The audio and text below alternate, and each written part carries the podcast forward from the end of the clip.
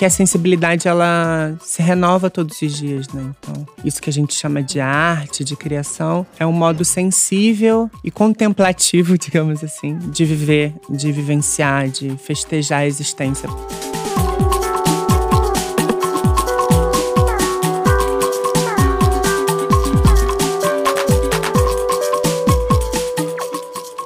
Oi, me chamo Tadaskia, sou artista visual, nascida no Rio de Janeiro e cidadã do mundo. Eu sou artista da 35ª Bienal de São Paulo, Coreografias do Impossível. E tô aqui para gravar esse episódio do Em Obras, o podcast da Fundação Bienal de São Paulo, apresentado pela Bulgari.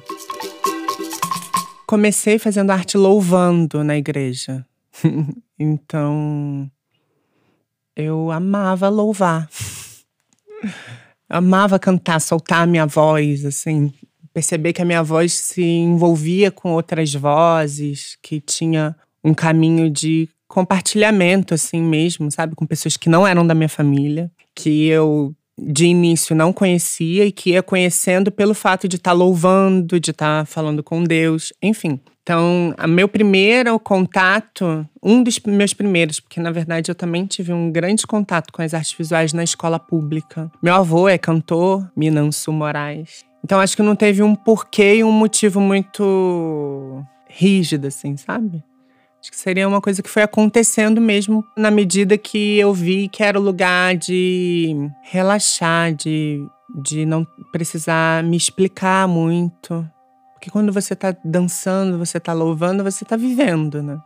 Então acho que tem essa dinâmica da vida muito forte, né? Você percebe que você tá vivo, assim. Que você tá viva, que você tá ali entregando o máximo ou o mínimo também, mas assim, entre o máximo e o mínimo da sua existência, assim.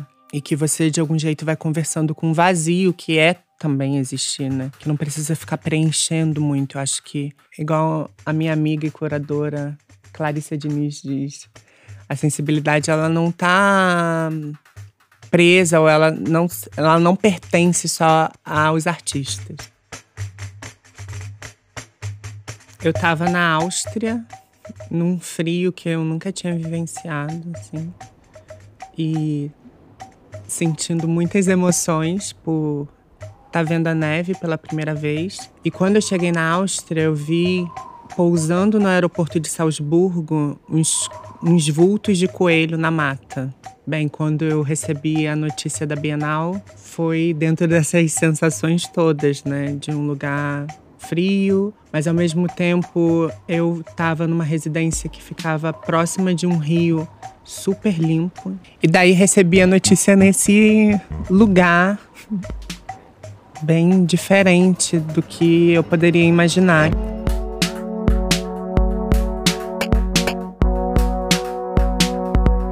Então, as pessoas, quando chegam lá na, na, na, sala da Bienal, tem uma parede cor de abóbora por fora e por dentro você encontra essa brincando animada, né? Que eu chamo de brincando animada, porque a ânima também se relaciona com a alma. E eu gosto muito de desenho animado, sempre gostei.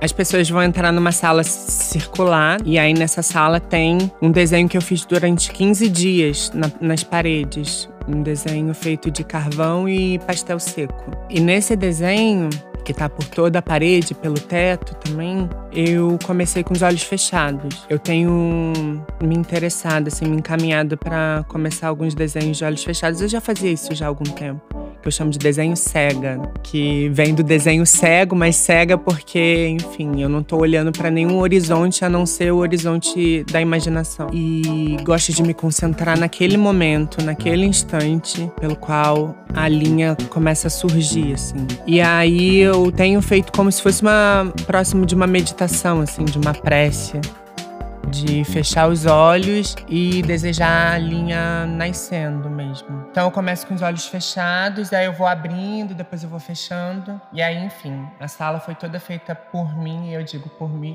comigo e Deus, porque precisei também fazer massagem, né? É, reiki. é, fiz acupuntura, porque eu precisava estar num estado de relaxamento, porque tem o prazo da Bienal, que né, vivemos numa sociedade com prazos também, mas ao mesmo tempo eu não podia forçar o meu desenho ao prazo. Então, o desejo era fazer um desenho nas paredes, mas ao mesmo tempo eu falei, cara, não sei se meu corpo vai em algum momento é, conseguir fazer esse desenho estar por todas as paredes. Não me dê esse compromisso. Então, fui fazendo numa parte da parede, depois fui fazendo em outra. Eu falei, ai, vamos lá. Aí teve um dia que eu tava assim, nos últimos dias eu tava passando pela Bienal, falei, cara, a Bienal tem muitas paredes, muitas paredes brancas e tal. E aí eu lembrei muito da minha mãe e da minha tia, né? Minha mãe Helenice Guarani, minha tia Gracilene Guarani, falando para elas que cor é vida. Tem essa relação, enfim, delas, da cor com a vida. Aí eu falei, ai, quer saber? Vamos lá, vamos fazer. Vamos fazer tudo. Então me deu esse, essa vontade de cobrir todas as paredes cobrir o teto. Então eu sempre gostei muito de desenho animado. Então os meus desenhos eles costumam ter também essa aproximação, uma certa numeração, né? Uma continuidade meio descontínua. Então, chegando na sala tem esse desenho que eu fiz por 15 dias. E aí depois é, que foi comissionado pela Bienal, né? O livro não foi, eu já tinha feito no ano passado. Então o desenho, ele foi comissionado, desenho animado, desenhando animada. E tem também três esculturas feitas de taboa. E que é essa palha que, enfim, eu trabalhava no Museu de Arte do Rio em 2017. Estavam jogando fora, sabe essas esteiras de, de taboa que é muito usada, é, enfim, na casa das pessoas. E depois, com um amigo chamado Gilson Plano, um artista, me falou que tinha um envolvimento. Essas palhas também são usadas em rituais afro-brasileiros, assim, candomblé, enfim, entre outras coisas, eu não sabia. Então, para mim, foi um encontro de novo com material, né? A, a, casca de ovo e aí depois a palha. Então, tem essas esculturas feitas de taboa e bambu, joias semi-preciosas. É, e em, são três esculturas e em uma delas tem essas cascas de ovos desenhadas, essas cascas escuras desenhadas com uma linha dourada. Em outra tem o que eu chamo de pó de pele, pó de rosto, que para mim se aproximam bastante com adorno, né? Essa história do pó, do pó colorido que adorna a pele, que adorna as pessoas. E também aproxima muito com o pó de uma certa finitude de, dos seres, né? Vivos, dos seres orgânicos e inorgânicos também, que costumam virar pó no final das contas. E na, na próxima da outra escultura feita de tabu e bambu tem as frutas que se renovam, ou deveria se renovar, porque o meu interesse é que as frutas se renovassem todos os dias e ao final de todos os dias as pessoas pudessem comer essas frutas frescas. Então são 12 frutas. Tem a pinha, né, que as pessoas chamam de fruta do conde, tem o limão e a ameixa. Para mim também tem uma certa gradação do sabor, né, do mais doce ao mais ácido, né, azedo. E em cima desse desenho das pare na parede, em cima do, do desenhando animada, tem a ave preta mística, que são essas 61 páginas soltas contando a história dessa dessa ave em mutação. A ave preta mística, isso é, na verdade, ela é muitas coisas, porque se, se você dá uma olhada na história, assim, que envolve desenho e texto, é, dá para perceber que ela vai se modificando. Então ela se modifica com as outras aves que estão próximas dela. Ela também se modifica pelas vestes mutáveis que ela usa, pelos adornos, pelas pelos brincos e espelho e joia, pelo tempo, pela linha. Então ela algumas vezes ela parece estrela, outras montanha. Tem essa ambiguidade entre aquilo que a gente conhece e aquilo que a gente desconhece. Mas o princípio da ave preta mística, para mim, inclusive eu estava pensando hoje assim, depois de ler porque eu me encontrei com esse livro do Byung-Chul Han, que é Vita Contemplativa, e ele fala que a relação mais próxima da atividade, o ato né, da gente estar numa sociedade ativa seria, em sua finalidade última, a contemplação. Então me parece que a ave preta mística, ela também, de algum jeito, ela se relaciona para contemplar a vida e para festejar uma vida que até então seria impossível de existir. Assim. Então, na verdade, é um bando de aves buscando uma liberdade que teoricamente não não foi muito bem, não é aproveitada, né? Parece que a ave e as aves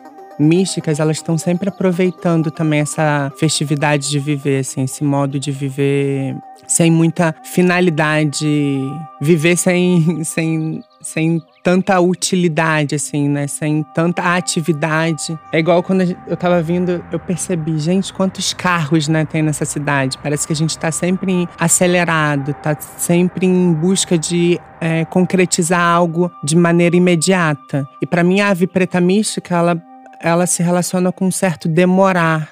Então ela demora, tem uma demora. E na última frase do, da as últimas né, palavras da ave preta mística no livro, admito o erro constituinte de todo voo, redesenha as rotas da minha sensibilidade outra vez. E por que isso? Assim, de algum jeito eu me lembrei também fazendo o desenho na Bienal, que é o desenho que eu faço de pastel seco e carvão, né, sem planejar. Eu me lembro de eu com 12 anos, internada no hospital com um princípio de traumatismo craniano e tive o contato com uma palhaça. Sabe essas palhaças que contam história? E aí, quando eu fui, tive alta, essa palhaça, ela me deu as fábulas de La Fontaine. Que são esses animais, esses seres, né, que que vivenciam a vida e no final tem uma moral dizendo como eles deveriam ter atuado na vida. E aí para mim é interessante que quando olho a ave preta mística, no final ela admite o erro constituinte de todo voo, ou seja, não tem um certo e errado. O que tem na verdade é mudança, né, de rota que faz parte de algum jeito de toda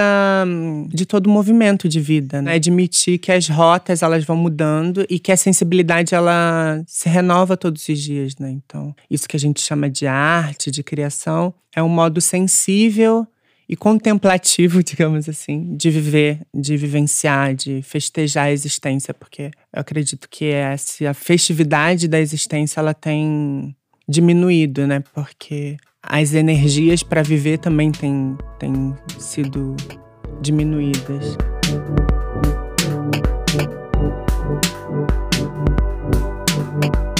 Eu sei na hora quando uma obra tá pronta pelo, pela satisfação que ela me traz, assim. Não sei quando ela termina, até porque terminar é tá com um compromisso muito grande de finalizar algo. O desenho eu sinto que ele é bem diferente da natureza da pintura, assim, de modo geral, porque o que tá na Bienal é um desenho, né? Então o desenho eu sinto que ele é mais solto.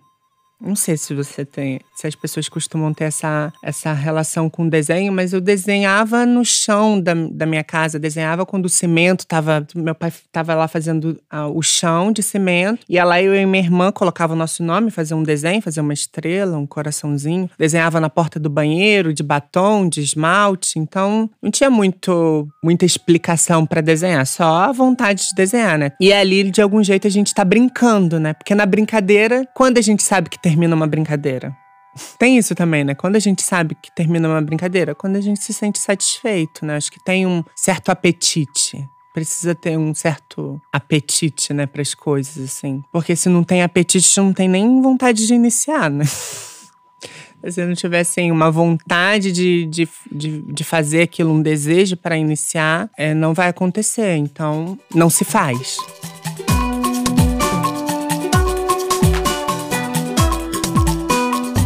Chegamos ao fim de mais um episódio, mas a temporada continua. Em Obras está disponível na sua plataforma de áudio preferida. Se você gostou, não deixe de seguir, dar cinco estrelas e comentar o episódio no Spotify. Também dá para seguir a gente na Amazon Music, assinar no Apple Podcasts, se inscrever no Google Podcast ou no Cashbox e favoritar na Deezer. Assim, você recebe uma notificação sempre que tiver um novo episódio. Este podcast é realizado pela Fundação Bienal de São Paulo e apresentado pela Bulgari. Foi idealizado por Caroline Carrion, Felipe Lago e a equipe de comunicação da Fundação Bienal de São Paulo. Produzido pela Trovão Mídia e trilha sonora original é do Pedro Vituri.